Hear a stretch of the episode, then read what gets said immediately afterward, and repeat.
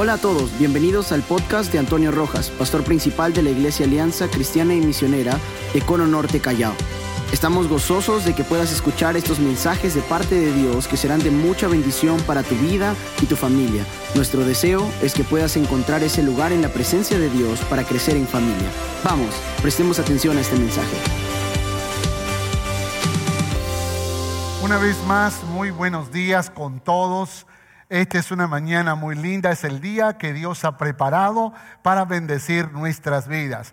Así que por favor te hablo a ti que estás caminando allí en la sala de tu casa, que todavía estás este, recién levantándote o tal vez desayunando. Concéntrate por favor ahora en el mensaje que Dios está eh, queriendo entregar a tu corazón y recíbelo como una palabra del cielo para tu vida, por favor. No lo vayas a, no lo vayas a, tomar como el pastor está hurgando en mis redes sociales, el pastor me está hablando a mí. No, por favor sino más bien quiero que recibas esta palabra como una palabra del cielo para tu vida, porque lo que vamos a hablar en esta mañana no es otra cosa que recordar lo que Dios hizo por nosotros, amén, recordar lo que Dios hizo por nosotros, porque de esta manera lo que tenemos que hacer no es sino declarar, porque para siempre es su misericordia.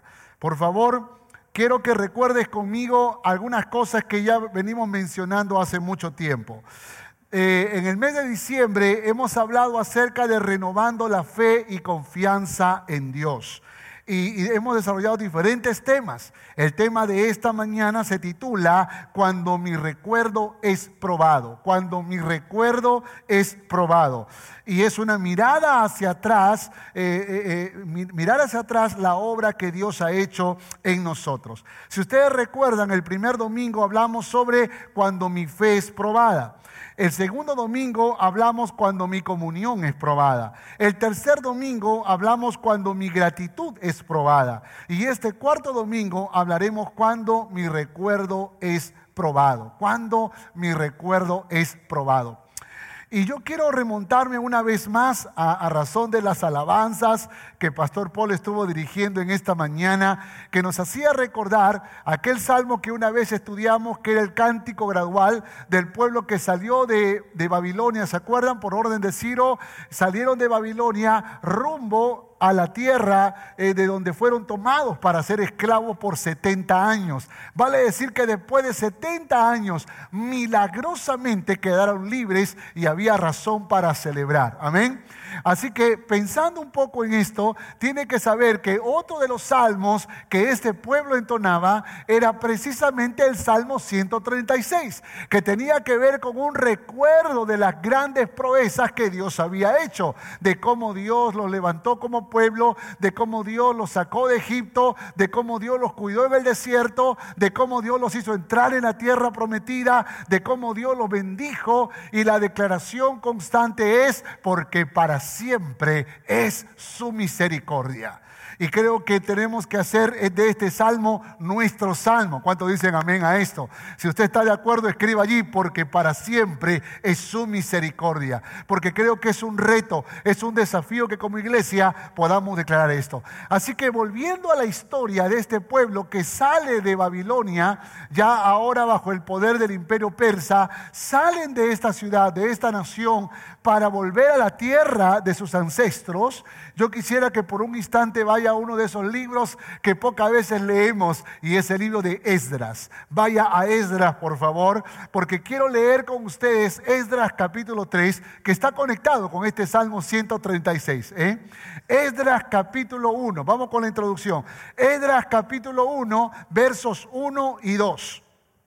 Búsquelo, por favor. Esdras capítulo 1, versos 1 y 2. Mire lo que dice la palabra. En el año, en el primer año de Ciro, rey de Persia, para que se cumpliese la palabra de la boca de Jeremías, despertó Jehová el espíritu de Ciro, rey de Persia, el cual hizo pregonar de palabra y también por escrito por todo su reino. ¿Qué pregonó? Diciendo, verso 2, así ha dicho Ciro, rey de Persia, Jehová, el Dios de los cielos, me ha dado todos los reinos de la tierra y me ha mandado que le edifique casa en Jerusalén que está en Judá. ¿Se dio cuenta de la orden? Fue Dios dándole una orden al rey Ciro. Escuche, escuche, no vaya a pensar que el rey Ciro se arrepintió de sus pecados, se humilló ante Dios o se volvió una especie de seguidor de Dios o de Jehová. No, no, no, no, no. Lo que pasa es que cuando Dios quiere hacer su voluntad, escucha, aún puede mover hasta la voluntad del impío. De tal manera que este rey llamado Ciro, cuando vence al imperio babilónico y está en su primer año, aleluya, para que se cumpla la profecía que había declarado el profeta Jeremías, entonces algo en su interior le obliga a pregonar una orden. Y esa orden era que el pueblo de Israel, de entre todos los pueblos esclavos, el pueblo de Israel tenía que regresar a su tierra. Esdras intenta demostrar en este libro que escribe, intenta demostrar que la única forma lógica de gobierno para Israel es la teocracia. Y entienda por favor, la teocracia es Dios gobernando, Dios gobernando. Si queremos realmente que las naciones sean naciones justas, el que gobierne tiene que ser Dios a través de su palabra, a través de los principios de la palabra. Ese es el gobierno justo. Escúchame por favor. El gobierno justo no es el gobierno de aquel que cree en la familia, no es el gobierno de aquel que cree en la vida, porque puede que cree en la vida y es un ladrón, puede que cree en la familia, pero tal vez tiene, tiene eh, eh, problemas de adulterio, de inmoralidad. Cuando hablamos de un gobierno justo, hablamos de alguien que realmente eh, está morando el justo en su vida. Es decir, Jehová, Dios de los ejércitos, eh, eh, a través de su Espíritu Santo. Por esa razón, donde quiera que haya un gobierno justo, hay alguien que teme a Jehová. Hay alguien que, que, toma la palabra con los principios absolutos de esa palabra y la establece en ese lugar. Así que por favor no intente maquillar los gobiernos del mundo, porque lamentablemente esos gobiernos son perversos, son malos y, tiene que saber algo más. Por favor no me diga fiesta, pastor, ¿por qué dice esas cosas? Escúcheme, la Biblia dice que en los últimos tiempos la maldad del hombre aumentará. Y usted está viendo la maldad que está aumentando en el mundo entero. Que habrá pestilencias, que habrá guerra, rumores de guerra, que habrá amenazas, que habrá violencia, que habrá división en las familias, que habrán pleitos, que habrá un montón de problemas en las naciones, en el mundo entero. ¿Y sabe por qué razón? Porque el mundo se está preparando para el gobierno del anticristo. Por esa razón usted no tiene que estar luchando para que que un gobierno sea, sea bueno o sea honorable o sea santo, porque el mundo se está preparando para el gobierno del anticristo, porque después de esto vendrá aquel que va a gobernar con justicia, Cristo Jesús. La Biblia dice que por mil años Él gobernará. Mientras tanto nosotros lo que tenemos que hacer es preparar nuestro corazón. ¿Cuánto dicen amén a esto? Preparar nuestro corazón. Cuando viene la lluvia, la tormenta, escucha, escúchame, tú no pretendes parar la tormenta. Lo que tú haces es te preparas para resistir esa tormenta. Y así es como tenemos que ser. Las naciones se, van a corromper. Las naciones cada vez serán peores. Cada vez el hijo se levantará contra su madre, contra su padre. El hombre abandonará a su mujer. La mujer se revelará a su familia. Veremos esto. Aún los cristianos serán engañados. Aún los cristianos cambiarán la verdad por la mentira. Aún los cristianos van a permitir cosas malas en su corazón y van a justificarlo de alguna forma. Pero tú no estás aquí para tratar de, apagar la tormenta. Tú estás aquí para resistir la tormenta en el nombre de Jesús. Amén. Y creo que aquí entonces encontramos a un gobernante impío que está intentando, eh, está escuchando la voz de Dios y tal vez está resistiendo a esa orden, pero finalmente obedece porque Dios está en control aún en medio de los impíos. Esdras pretende profundizar en la historia subrayando los designios de Dios. Usted lee el libro de, de, Esdras, usted va a descubrir que Esdras está intentando hablar acerca de los designios de Dios, de las maravillas de Dios. Y esta es una maravilla de Dios, como un rey impío finalmente favorece al pueblo de Israel. Así que otra cosa que Edras deja sin efecto son las distinciones raciales y religiosas entre Israel y las tribus del norte. ¿Se acuerdan que estaban en dos pueblos, Israel y Judá?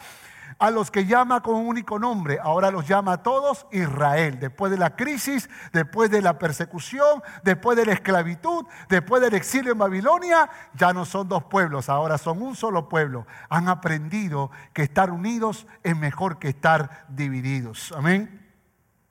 Siga leyendo, por favor, conmigo. Edras capítulo 1, versos 6 y 7. Dice, y todos los que estaban en sus alrededores les ayudaron con plata y oro, con bienes y ganado, y con cosas preciosas, además de todo lo que se ofreció voluntariamente. Escuche esto. Y el rey Ciro sacó los utensilios de la casa de Jehová que Nabucodonosor había sacado de Jerusalén y los había puesto en la casa de sus dioses. ¿Puede darse cuenta de esto? Lo que hizo, lo que hizo el rey Ciro no solo fue decirle vaya, sino que ahora Dios movió su corazón para poder tomar todo lo que Nabucodonosor, rey de Babilonia, había tomado. ¿Se acuerdan cuando destruyeron el templo, el segundo templo, y robaron todos los utensilios que estaban ahí, se los llevaron para sus dioses? El rey Ciro dijo, no, no se vayan a todavía, llévense todos los utensilios, y eran como casi cinco mil piezas de plata y oro, llévense todo para que puedan reconstruir su templo. Nota que lo que está pasando, díganme si es un milagro o no es un milagro, es un milagro mis hermanos. Cuando Dios quiere respaldar una visión, escucha esto, porque es su voluntad, la provisión llega. ¿Cuántos dicen amén a esto? ¿Cuántos dicen amén a esto? Lo que piensas que es imposible, sucede. Y puedes testificar que Dios es grande en amor y en misericordia. Él es Jehová Jireh, Él es proveedor por excelencia. Dios ha sido fiel y ha confirmado que está, que está con su pueblo y este pueblo no puede olvidarlo. Este pueblo no puede olvidar las grandes proezas que Dios ha hecho. Ellos son sobrevivientes de una invasión y un exilio que duró 70 años y ahora están regresando. Y están regresando con manifestación de milagro. ¿Cuántos de ustedes han recibido un milagro de Dios para su vida? ¿Cuántos de ustedes fueron salvados por un milagro, hermanos, de la condenación eterna? No sé si tú te acuerdas aquel día que alguien te habló de Jesús. Pero la primera vez que me hablaron de Jesús yo la rechacé. La segunda vez yo la rechacé. La tercera vez yo la rechacé. Pero llegó un momento donde la palabra penetró en mi alma, en mi corazón. Y me di cuenta que aún eso era un milagro, que Dios haya quebrantado mi orgullo, que Dios haya quebrantado mi independencia, que Dios haya quebrantado mi razonamiento para poder recibirle como mi rey y como mi salvador. Milagros, milagros de protección, milagros de sanidad, milagros. ¿Sabe qué es lo peor que nos puede pasar como cristianos? Es olvidar lo que Dios hizo por nosotros. Olvidar lo que Dios hizo por nosotros. Cuando uno olvida, se vuelve ingrato, como decía el pastor Juan el domingo pasado. Cuando uno, cuando uno se olvida de las cosas buenas que Dios hizo, comienza la queja. Porque la mente es frágil, la mente lo olvida. Fíjense, yo en mi casa soy el único de la familia que guarda un registro de histórico de fotos. Registro histórico de fotos. Tengo 11.258 fotos guardadas eh, en, la nube eh, y estoy todo el tiempo organizándolas porque sueño con el día en que puedo contarles a mis nietos cada una de las historias, porque los, los, hijos que tengo ahora no me escuchan, ya te voy a contar una historia, a veces se cansan, pero sé que cuando vengan mis nietos yo les voy a contar esas historias de cada uno de ellos. Fíjense que uno de ellos en la adolescencia me dijo, papá, Tú nunca nos has sacado a ningún lugar. le abrí la nube de fotos nada más. Y le dije, aquí está, mira, al año, al segundo año, al tercer año, al cuarto año, al quinto año. Tenía registrado todo. ¿Sabe? La mente olvida. La mente olvida. pero es importante que nosotros recordemos, porque cuando recordamos, entonces las cosas buenas que Dios ha hecho con nosotros, no habrá queja, habrá gratitud. ¿Cuántos dicen amén a esto? Habrá gratitud. Escuche por favor, escuche por favor, escuche por favor. No se confunda con esa palabra conclusión que dice ahí. Cuando mi recuerdo es probado, debemos expresar gratitud a través de cuatro cosas. Escuche, cuando nuestro recuerdo es probado, recuerde que debemos mostrar gratitud a través de cuatro cosas. La primera, la generosidad. La segunda, el testimonio. La tercera, la unidad. Y cuarto, la celebración. Vamos rápido con la primera. Debemos expresar gratitud a través de la generosidad. Quiero que lea Edras capítulo 2, versos 68, 70 y nos vamos hasta capítulo 3, verso 1. Dice la palabra, y algunos de los jefes de las casas paternas, cuando vieron a la, vinieron a la casa de Jehová, que estaban en Jerusalén, hicieron ofrendas voluntarias para la casa de Dios, para reedificarla en su sitio, según sus fuerzas. Escuche esto, por favor. Según sus fuerzas, dieron al tesorero de la obra 61 mil dragmas de oro, 5 mil libras de plata y 100 túnicas sacerdotales. Y habitaron los sacerdotes, los levita, lo del pueblo, los cantores, los porteros y los sirvientes del templo en sus ciudades. Y todo Israel en sus ciudades. Verso capítulo 3, verso 1. Cuando llegó el mes séptimo y estando los hijos de Israel ya establecidos en las ciudades, se juntó el pueblo como un solo hombre en Jerusalén. Qué tremenda historia. Me cautiva esta historia, porque lo que estamos diciendo es que cuando mi recuerdo es probado, debemos expresar gratitud a través de la generosidad. Escuche esto, por favor. Mire lo que dice la palabra. Voy a resaltar algunas palabras del texto leído. Dice, hicieron ofrendas voluntarias para la casa de Dios para reedificarla en su sitio. Note, por favor, cuando salen de Babilonia, cuando salen del imperio persa ahora, y Ciro los envía para reconstruir el templo, porque esa es la orden que Dios les dio, y les da los utensilios de oro, el pueblo queda impresionado por ese milagro. El pueblo queda impresionado. Y definitivamente lo que hacen ellos es que también despiertan en generosidad.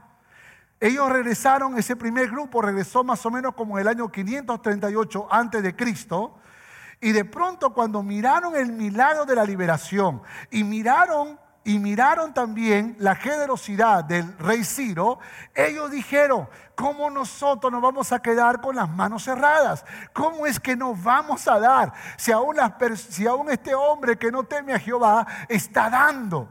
¿Sabe? Una de las cosas que a mí me emociona de Corazones Felices es que este es un programa que aún la gente que no conoce a Dios quiere dar porque de alguna manera su corazón les mueve a ser compasivos por la gente en necesidad. Y hemos tenido personas que no son cristianas, pero que dan para la obra de los niños pobres. De hecho, que eso no pasa con la iglesia la, iglesia se mueve de otra manera, a través de los diezmos y a través de las ofrendas que le entregamos fielmente al Señor. De hecho, que aplaudimos y felicitamos a los fieles en sus diezmos y ofrendas. Pero es increíble que hay otros proyectos o programas donde gente que no conoce a Dios despierta en generosidad. De hecho, que una organización llamada el Banco de Alimentos se ha conectado con Corazones Felices y ha decidido proveer eventualmente víveres para que podamos repartirlo a las familias de mayor necesidad. Y obviamente seleccionamos las familias más necesitadas, más pobres de Corazones Felices. Así que lo que encontramos acá es un, es un corazón que despierta en generosidad, un corazón que se compadece, un corazón que se conecta con la necesidad y despiertan de tal manera que dan. Escúchame, no solamente dan porque hay una necesidad, sino porque ellos han experimentado un milagro, la libertad. Y cuando uno es libre de verdad, cuando, cuando uno sabe que ha experimentado la libertad, pues la libertad debe despertar alta generosidad en nosotros. ¿Cuántos dicen amén a esto? La libertad debe despertar alta generosidad. Los que realmente sabemos de dónde nos ha sacado el Señor, nunca vamos a detener nuestra mano para mostrar el amor. Siga leyendo. Eh, dice, según sus fuerzas dieron al tesorero. Según sus fuerzas dieron al tesorero. Escuche esto, por favor, escuche esto. La palabra fuerza, la palabra fuerza en el hebreo es coac. Coac. Y coac significa vigor significa potencia, significa determinación. Pero hay otra palabra que está conectada a Coac y es locura. locura, pero ¿sabe de qué locura hablo, no? Esa locura donde no hay medida, esa locura donde uno da más allá de su fuerza, esa locura donde, donde realmente demostramos que somos altamente generosos. Por ejemplo, la harina y el aceite de la viuda. ¿Se acuerdan la historia que el pastor Juan contó el domingo pasado? Esa mujer que solo tenía un poco de harina y un poco de aceite y le dijo al profeta Elías, es lo único que tengo para comer y luego me voy a morir con mi hijo.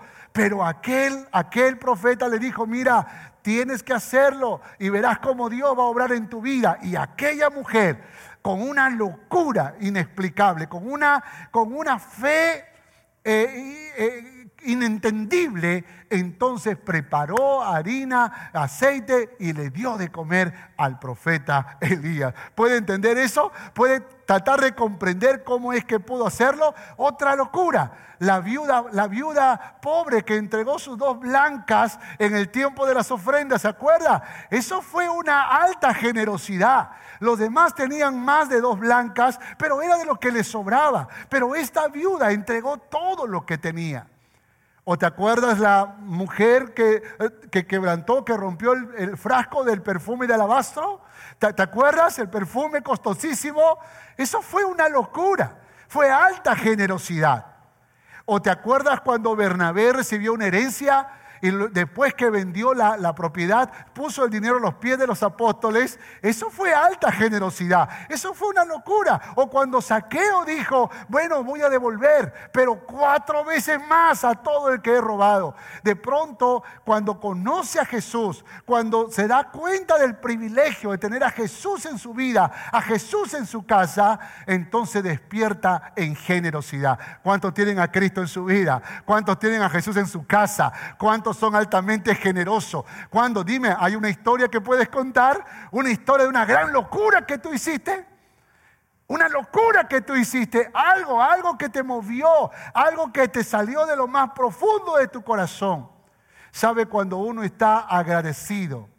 Cuando, cuando miro yo hacia atrás y tengo un recuerdo de lo que Dios ha hecho en mi vida, hermanos, lo que yo puedo hacer siempre será poco comparado a lo que Cristo hizo por mí. Aún si diera mi vida, aún si diera mi casa, aún si diera toda mi riqueza, no podría ni siquiera llegar al 0.0001% de lo que Cristo hizo por mí. Sin embargo, yo lo hago así como Cristo lo hizo Y ese es el espíritu que tiene que haber en nosotros. Ese es el espíritu. Cuando miramos hacia atrás, tenemos que ver las maravillas. Y según tus fuerzas, entonces das. Según nuestras fuerzas, damos. Dice acá la palabra, según sus fuerzas, Coaj, dieron al tesorero. Otra más, se juntó el pueblo como un solo hombre en Jerusalén. También fueron generosos con su tiempo y con su corazón con su tiempo y con su corazón. Y aquí es donde entendemos entonces que no basta solo con dar dinero, no basta solo con enviar cosas materiales. Yo creo que uno de los tesoros más grandes es nuestro tiempo. Cuando tú le das tiempo a alguien, tú le estás dando vida, porque es tiempo que no regresa. Tú le estás entregando una parte de tu vida. Por esa razón, cuando le decimos, Señor, te entrego mi vida, tú y yo le estamos diciendo, te entrego mi tiempo, te entrego mis fuerzas, te entrego lo, mejor que tengo. Y creo que es muy importante. ¿Alguna vez has hecho una locura con tu tiempo? Una locura de esas que, que uno dice, wow, qué inspiración. Bueno, yo quiero, no quiero parar de contar un testimonio. El día de ayer, sábado 26 de diciembre, el pastor Paul estuvo acá apoyando desde la mañana Y yo entonces en la, en la tarde le dije, Paul, tú vas a comandar al grupo, vas a ir con los pastores y hacer esto, lo otro. Y él me estaba diciendo, amén, pastor, amén, pastor, amén, pastor. Me decía, hay fuego, pastor, amén. Y yo no sabía que era el día de su aniversario de bodas. Sin embargo, él dispuso su corazón. Eso es una locura, hermano. Porque yo creo que si Paul me hubiese dicho, pastor, es mi aniversario, pues déjeme libre, por favor. Yo le hubiese dicho, tienes toda la libertad, pero es increíble cómo a veces somos tan locos para poder hacer cosas que pueden inspirar, que pueden retarnos, que pueden eh, eh, desafiarnos a entregar lo mejor. Y, y, ayer no fue un día cualquiera, fue un día especial para los hoyos, pero ellos lo ofrendaron al Señor. Y creo que cuando amamos la visión, somos capaces de hacer locuras para el Señor. ¿Cuántos dicen amén a esto? Somos capaces de hacer locuras para el Señor y lo damos todo, nuestra fuerza, nuestro tiempo, nuestro dinero. No paramos, no nos detenemos porque sabemos lo que Dios ha hecho en el pasado. Se juntó, dice el pueblo, como un solo hombre. Así que solo tienes que mirar hacia atrás para ser generoso hacia adelante. ¿Cuántos dicen amén a esto? Cada uno de nosotros tiene que probarse, porque si tú no eres una persona generosa, si tú eres una persona mezquina, lo más probable es que olvidaste lo que Dios hizo por ti, o tal vez Dios no hizo nada porque todavía no le has rendido tu corazón, porque todavía no has humillado tu alma delante de Él, porque todavía no has quebrantado tu corazón delante del Rey de Reyes, Señor de Señores. No puedes olvidar lo que Dios hizo por ti. Vamos con el segundo. Debemos expresar gratitud a través del testimonio. Cuando, cuando mi recuerdo es probado, debemos expresar gratitud a través del testimonio. Esdras capítulo 3, versos 2 al 5. Léalo conmigo, por favor. Entonces se levantaron Jesúa, hijo de Josadac, y sus hermanos los sacerdotes, y Zorobabel, hijo de Salatiel, y sus hermanos, y edificaron el altar de Israel para ofrecer sobre él holocaustos, como está escrito en la ley de Moisés, varón de Dios. Y colocaron el altar sobre su base, porque tenían miedo de los pueblos de las tierras y ofrecieron sobre él holocaustos a Jehová, holocaustos por la mañana y por la tarde. Resalte esto, por favor. Celebraron asimismo la fiesta solemne de los tabernáculos, como está escrito, y holocaustos cada día por orden conforme al rito, cada cosa en su día. Además de esto, el holocausto continuo, las nuevas lunas y todas las fiestas solemnes de Jehová y todo sacrificio espontáneo y toda ofrenda ofrenda voluntaria a Jehová. ¿Se ha dado cuenta que lo que se repite constantemente son los holocaustos y las fiestas solemnes? Mire, por favor, note lo que dice la historia, porque yo creo que detrás de la historia hay verdades poderosas.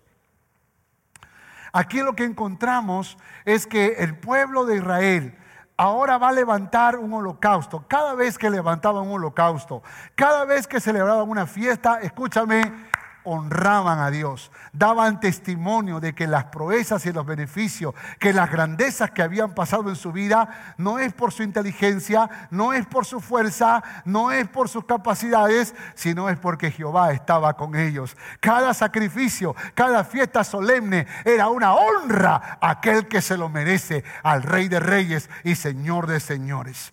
Dice la palabra, edificaron el altar del Dios de Israel holocausto por la mañana y por la tarde. Note esto, por favor. Yeshua y Zorobabel, el sacerdote y el líder, construyeron un altar para recordar en su testimonio que fue Dios quien los libró. Si yo te preguntara en esta mañana, ¿quién te libró de la muerte? ¿Quién te libró de la condenación eterna? ¿Quién te ha dado trabajo? ¿Quién te ha dado vida? ¿Quién te ha dado salud? ¿Quién te dio una familia? Dime, ¿quién te lo dio? Si yo te preguntara, ¿quién te, ¿quién te da la inteligencia para que alcances una profesión, para que emprendas un negocio, para que tengas una empresa? ¿Quién te dio esa capacidad? Dímelo, por favor.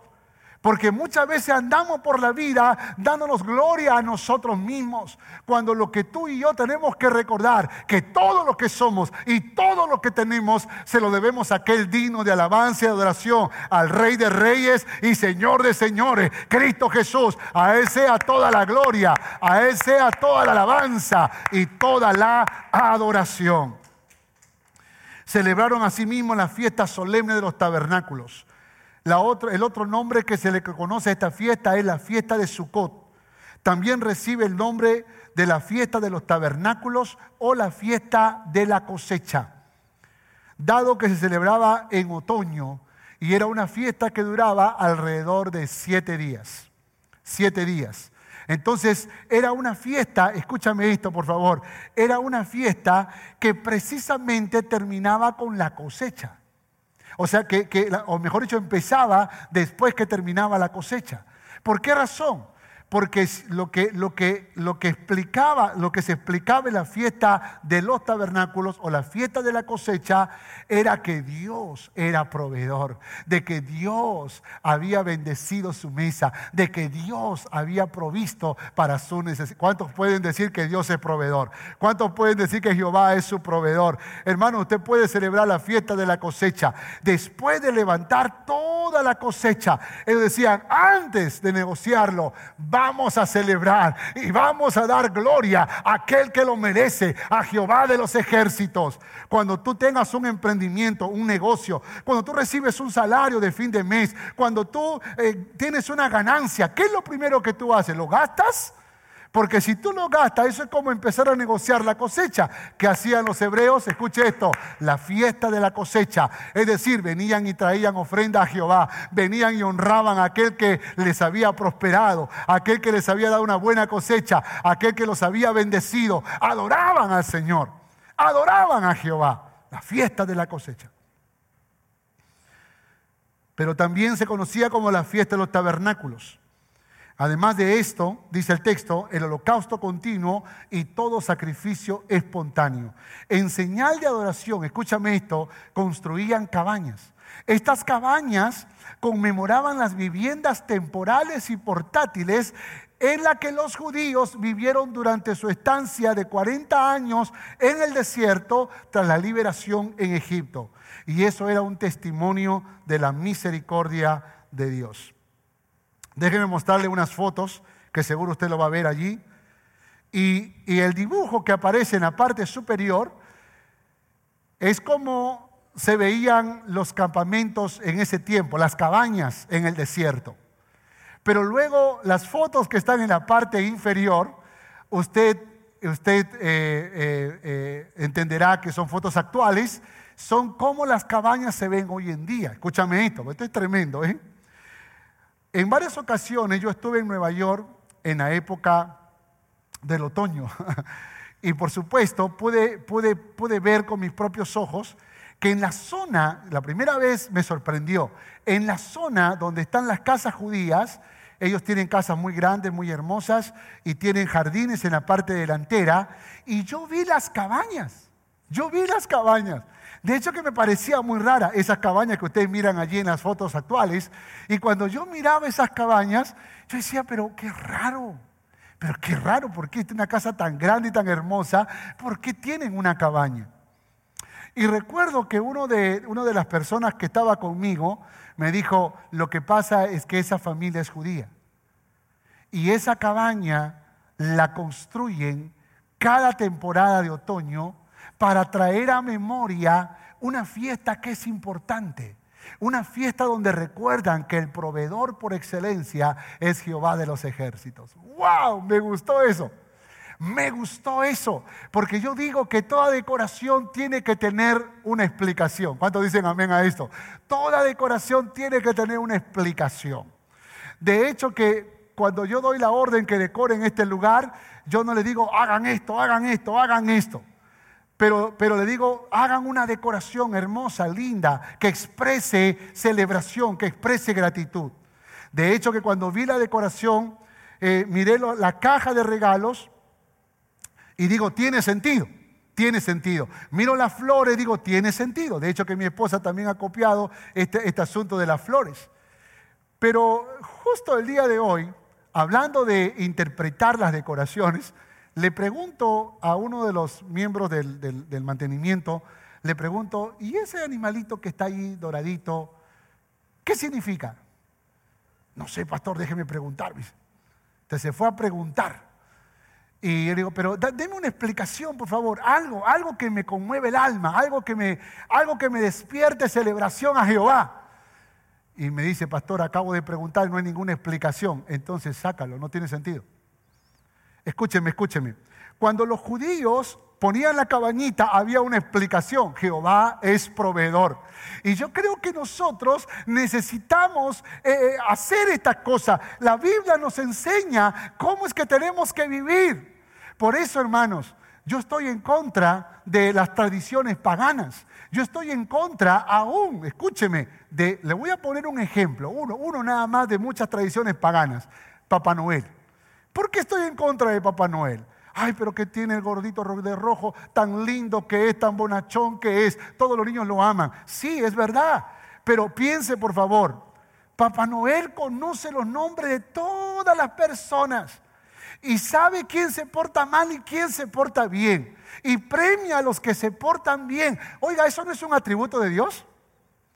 Y, y por último, tendríamos que mentirle a nuestros hijos para hacerle creer que quien le da los regalos es Papá Noel. Entonces hay una tradición pagana en donde se mezcla la divinidad, pero también se mezcla la mentira. Por esa razón yo nunca puedo decirle a mis hijos, aquí te envía esto Papá Noel. Puede sonar lindo, puede que lo hayas visto en película, puede que aquel pastor de internet que te gusta tanto se viste de Papá Noel, pero la Biblia no habla acerca de eso. Y si tu hijo algún día te pregunta, papá, ¿por qué razón has puesto un Papá Noel aquí? ¿O por qué razón has puesto esto aquí? ¿Qué le responderías a ese hijo tuyo? ¿Qué le vas a responder? ¿Hay digno de alabanza a Dios? ¿Hay digno de honra a Jehová de los ejércitos? Hay una cosa muy linda que mi esposa hizo. Mandó a hacer dos cuadros. Y uno de ellos, uno de ellos eh, eh, sacó nuestro cuadro matrimonial y puso un cuadro que dice Jesús salva sana y restaura. Y creo que nosotros tenemos que buscar la manera de honrar a Jehová con todo lo que hacemos, con todo lo que hacemos. Yo mismo elaboré cuadros de fotos de mis hijos desde que eran niños hasta que son jóvenes. Y cuando, les, cuando ellos miran eso o alguien me pregunta, yo les digo, esa es la historia de la gracia y la misericordia de Dios, que desde la infancia los ha guardado y los ha cuidado. Nosotros tenemos que decorar la casa de tal manera que demos gloria y alabanza al único que lo merece, al Rey de Reyes y Señor de Señores. ¿Cuántos dicen amén a esto?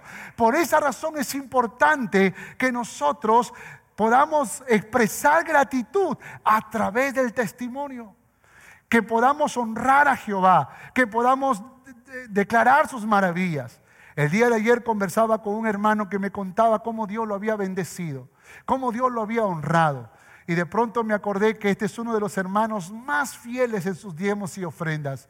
Y le dije, sabes, yo creo que Dios te ha bendecido grandemente, porque cada vez que tú has sido bendecido, tú no te olvidaste de tu Dios. Tú le honraste con tus diezmos y con tus ofrendas. Celebraste la fiesta de la cosecha, la fiesta de los tabernáculos, Sukkot. Honraste al Rey de Reyes, Señor de Señores. Y eso es lo que finalmente trae mayor bendición a nuestras vidas. Cuando mi recuerdo es probado, debemos expresar gratitud a través del testimonio. Tercero, debemos expresar gratitud a través de la unidad.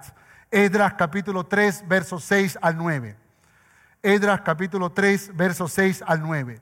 Desde el primer día del mes séptimo comenzaron a ofrecer holocausto a Jehová, pero los cimientos del templo de Jehová no se habían echado todavía y dieron dinero a los albañiles y carpinteros. Nota esto, por favor, ese verbo en común. Dieron dinero a los albañiles y carpinteros, asimismo comida, bebida, aceite a los sidonios y tirios, dice, para que trajesen madera de cedro del Líbano, del mar Ajope, conforme a la voluntad del rey Ciro de Persia, acerca de esto. En el año segundo de su venida a la casa de Dios en Jerusalén, en el mes segundo, conmemoraron Zorobabel, hijo de Salatiel, Yeshua, hijo de Josadac, y otros sus hermanos, los sacerdotes y los levitas, y todos los que habían venido de la cautividad a Jerusalén, y pusieron a los levitas de 20 años arriba para que activasen la obra de la casa de Jehová.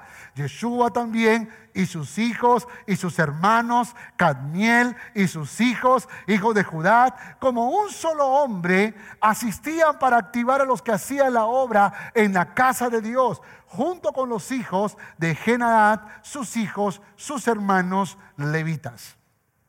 Déjenme explicar esto, por favor. Dice la Biblia, comenzaron a ofrecer holocaustos a Jehová. Todos estaban dispuestos a levantar altar a Jehová y recordar su amor y misericordia. Nota esto, el verbo que los une, comenzaron, dice.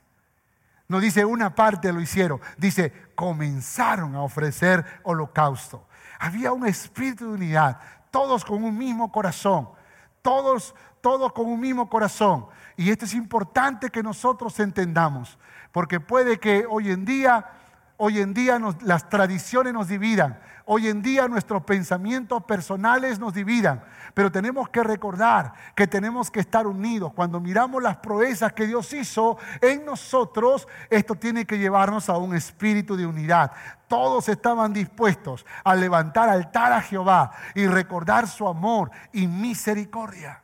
Nota esto, por favor dieron dinero a los albañiles y carpinteros, todos en un mismo corazón, para apoyar el proyecto. El respaldo financiero siempre anima.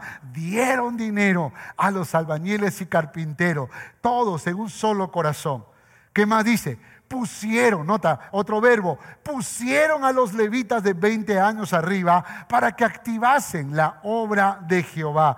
¿Sabe? Me emociona este proyecto, porque en este proyecto aún los jóvenes estaban unidos entregando sus fuerzas. Amén.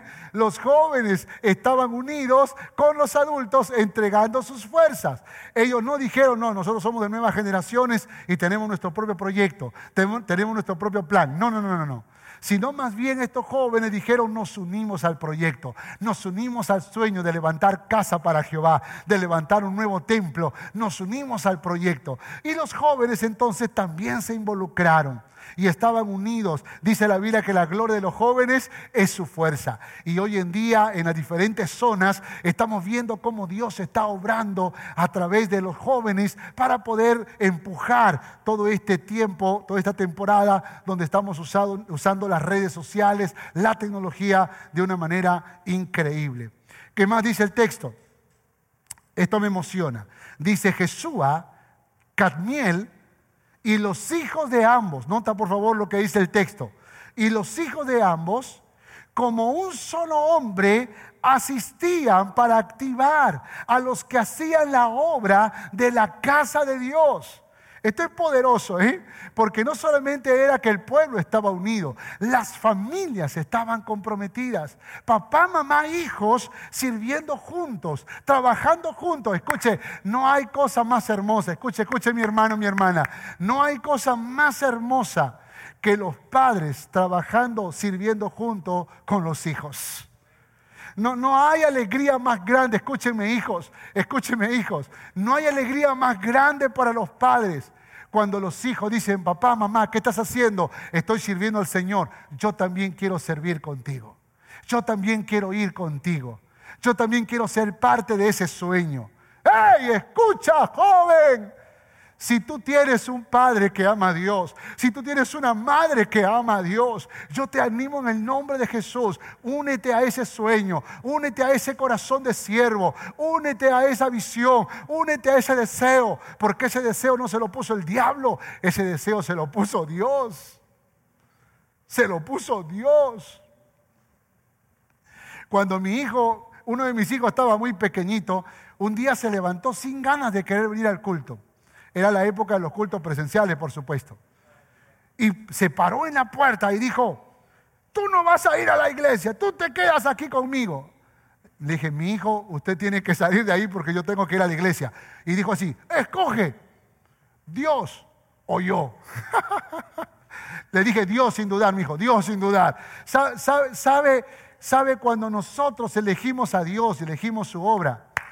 Los hijos terminan siguiéndote. Los hijos terminan corriendo detrás de ti, porque no hay duda de que podemos ser inspiración para ellos. Así que a los padres les digo, no te canses, no te canses, anima a tus hijos, no te desanime, porque tal vez hay algún padre que está diciendo, pastor, pero cuántas veces le digo, levántate cabezón, ¿por qué no puedes separarte a las 10 de la mañana para escuchar el culto? Yo te digo, no te canses, no te canses, o se cansan ellos o te cansas tú, pero si tú te cansas, ellos nunca van a desarrollar un hábito de escuchar un culto, de servir a Dios. Pero si ellos se cansan, van a decir, ya papá, ya, ya, ahora sí me voy a levantar, ya no me, ya no me despiertes más, por favor, porque ya sé, es más, su cuerpo reacciona a las siete y media de la mañana, a las 8, porque algo parece que le está diciendo, hey, levántate. Los padres nunca nos debemos cansar. Los padres tenemos que seguir insistiendo. Así los hijos te miren con cara de odio. Tienes que decirle, mi hijo, así como te despierto para comer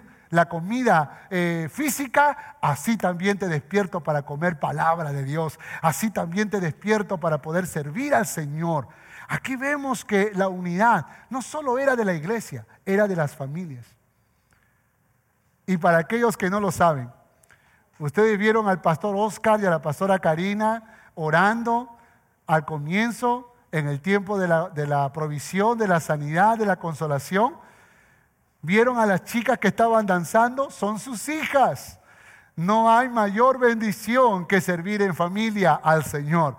No hay mayor bendición que servir en familia al Señor. Tal vez por eso cuando, cuando, cuando Josué dijo, yo y mi casa, yo y mi casa, era una declaración, era una declaración. Y yo no sé si los hijos estaban sirviendo, pero yo creo, yo creo que hasta puede ser una declaración de fe porque nadie sabe, nadie sabe mucho sobre la historia de la familia de Josué, pero él dice, yo y mi casa, no sé ustedes, pero yo y mi casa serviremos a Jehová. Quizás todavía no ha sucedido, pero un día va a suceder, porque no me voy a cansar, porque vamos a tener un mismo corazón y un mismo sentir para servir al Rey de Reyes y Señor de Señores. ¿Cuántos declaran, yo y mi casa serviremos a Jehová? Tal vez tengas hijos inconversos pero yo y mi casa serviremos a Jehová. Tal vez tengas hijos que ni siquiera les gusta las cosas de Dios, pero decláralo, yo y mi casa serviremos a Jehová. Cuando miramos hacia atrás, podemos darnos cuenta que tenemos que mostrar por esa gratitud unidad. Pero los que dividen, los que entran en pleitos, los que entran en disensiones, generalmente no están demostrando gratitud. Están deshonrando las cosas hermosas y bellas que Dios hizo en el pasado. Vamos con la cuarta y con la última. Debemos expresar gratitud a través de la celebración. Déjenme leerles esto. Edras capítulo 3, verso 10 al 13.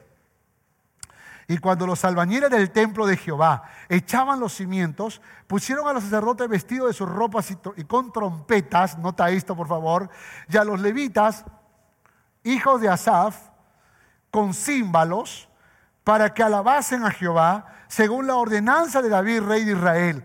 Y cantaban, alabando y dando gracias a Jehová, diciendo, porque Él es bueno, porque para siempre es su misericordia. ¿Recuerdan el Salmo 136?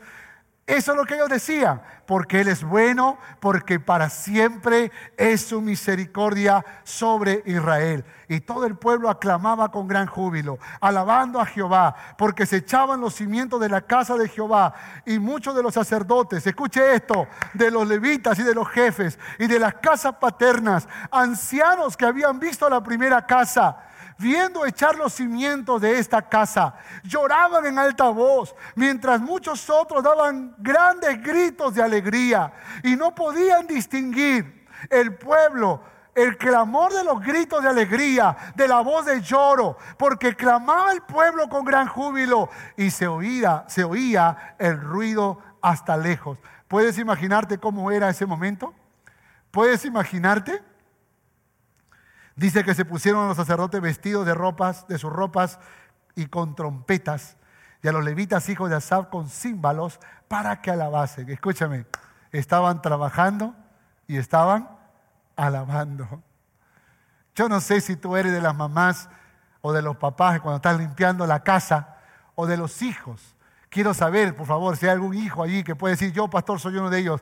Una hija que cuando está limpiando el baño está alabando al Señor está limpiando el baño, está alabando al Señor. ¿Ah? Está, está barriendo la casa y está alabando al Señor. Ah, eh, eh, está trabajando y alabando al Señor. Cualquiera que sea su trabajo, alabando al Señor. Oiga, cuando tú Te das cuenta de lo que Dios ha hecho en tu vida. Tú no vas por la vida diciendo, todo yo, todo yo, solo yo tengo que hacer, toda la vida. Claro, yo soy la esclava de la casa, yo soy el esclavo de la casa, toda la vida yo. No, no, no, no, no. Usted lo hace alabando, celebrando, gozándose, porque sabe de las grandes bendiciones que Dios ha derramado sobre tu vida. Trabajando y alabando al Señor. ¿Cuántos dicen amén?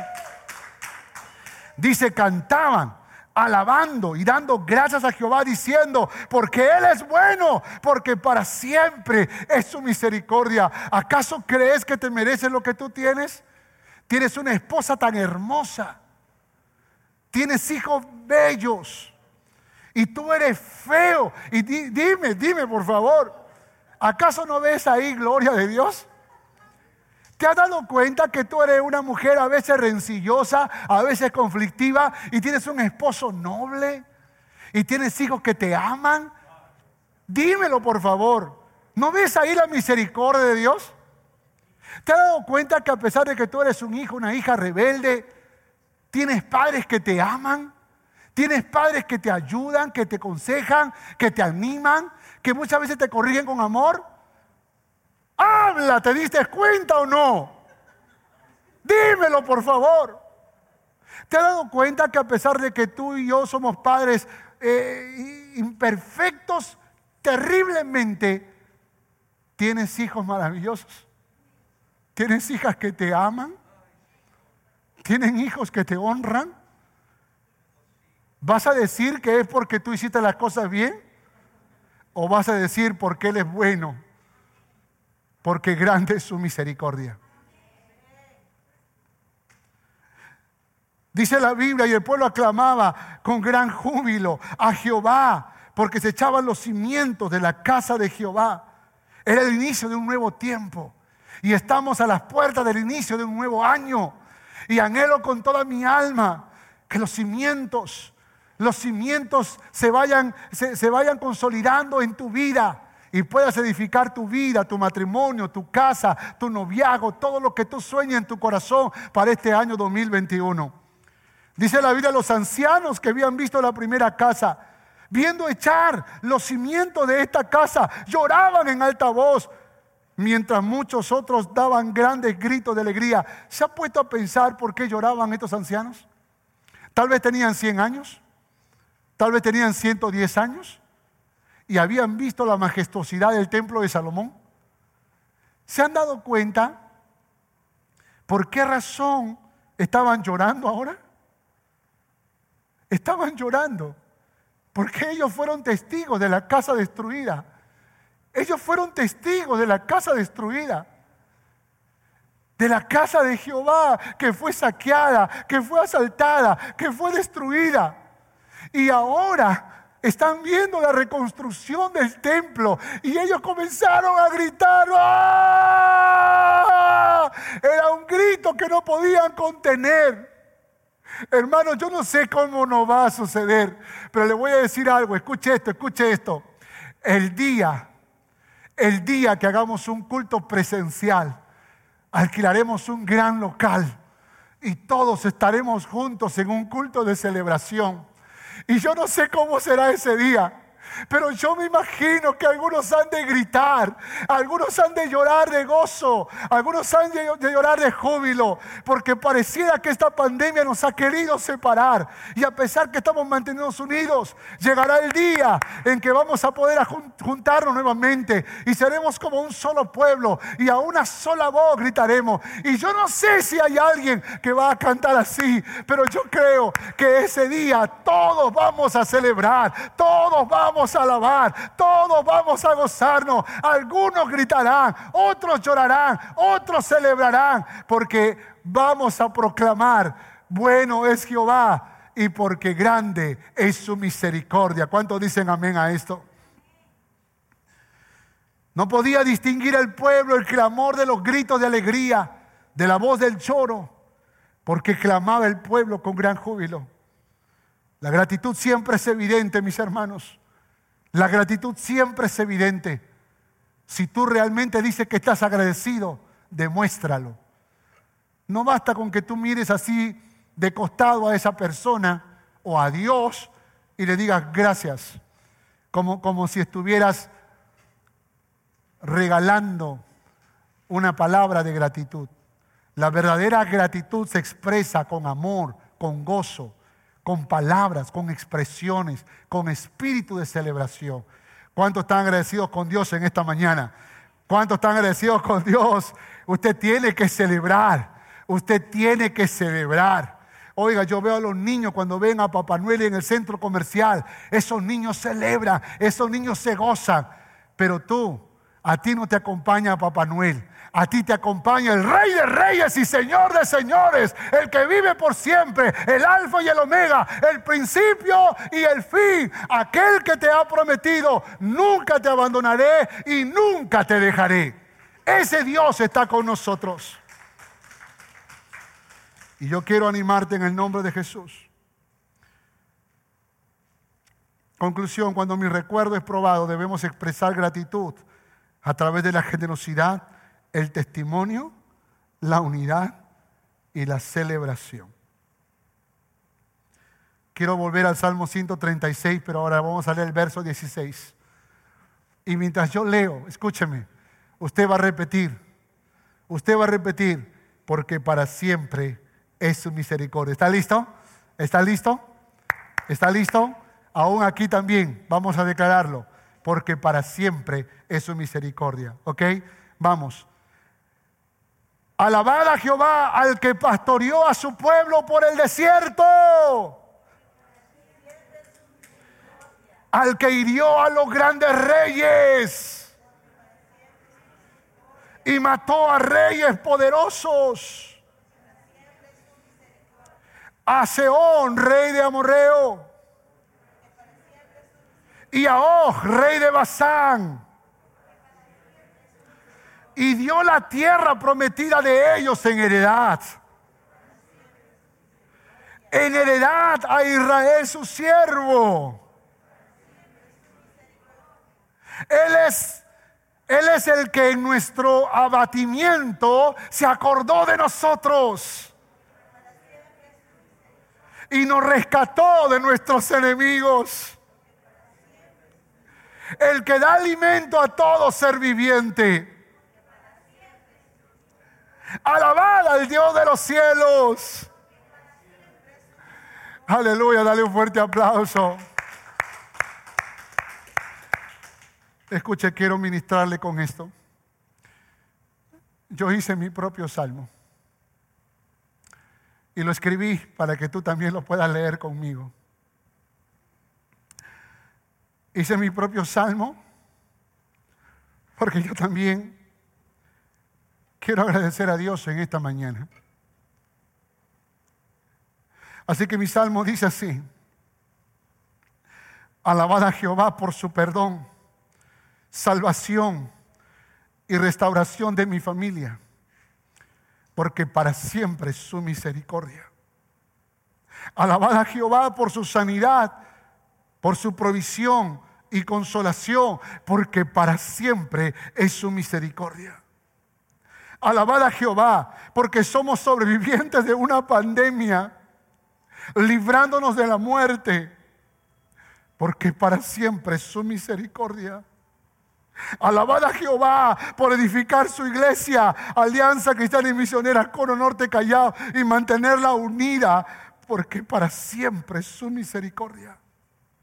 Alabada a Jehová por los grandes momentos cuando nos abrazábamos con el abrazo del búfalo y que un día lo volveremos a hacer porque para siempre es su misericordia.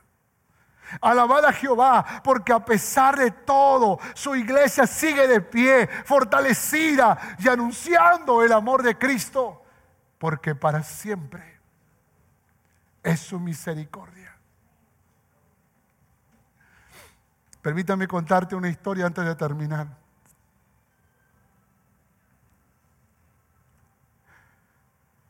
Uno de los golpes más grandes que yo recibí en este año fue la partida del pastor Roger Antón. Un gran amigo, nunca lo voy a olvidar. El pastor más leal y más fiel que he conocido.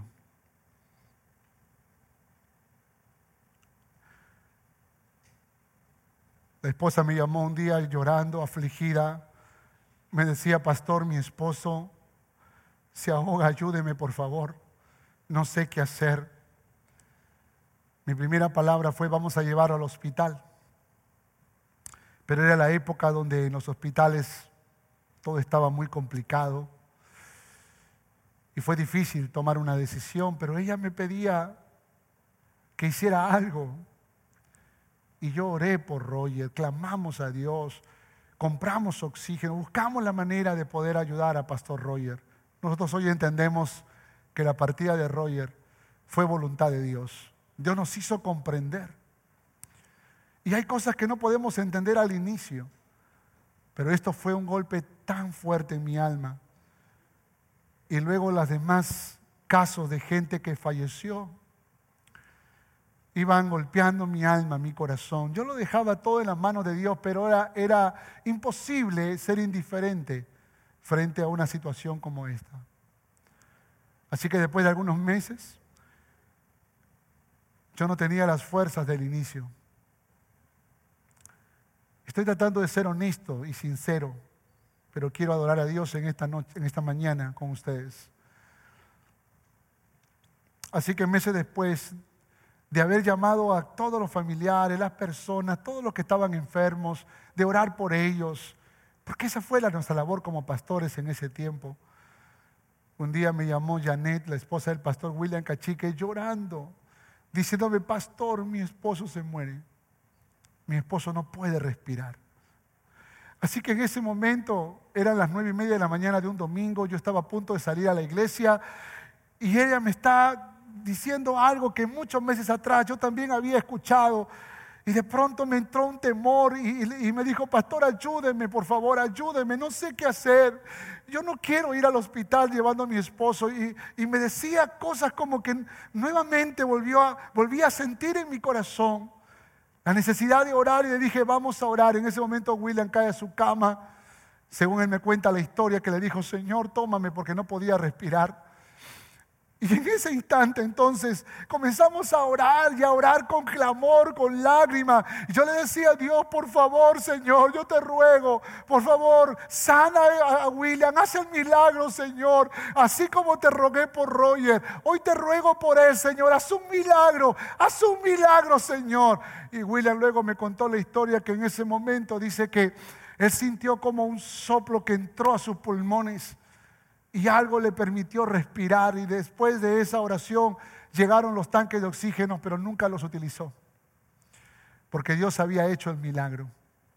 Escúcheme, cuando Dios, cuando Dios permite la partida de una persona, alabada Jehová, porque para siempre es su misericordia.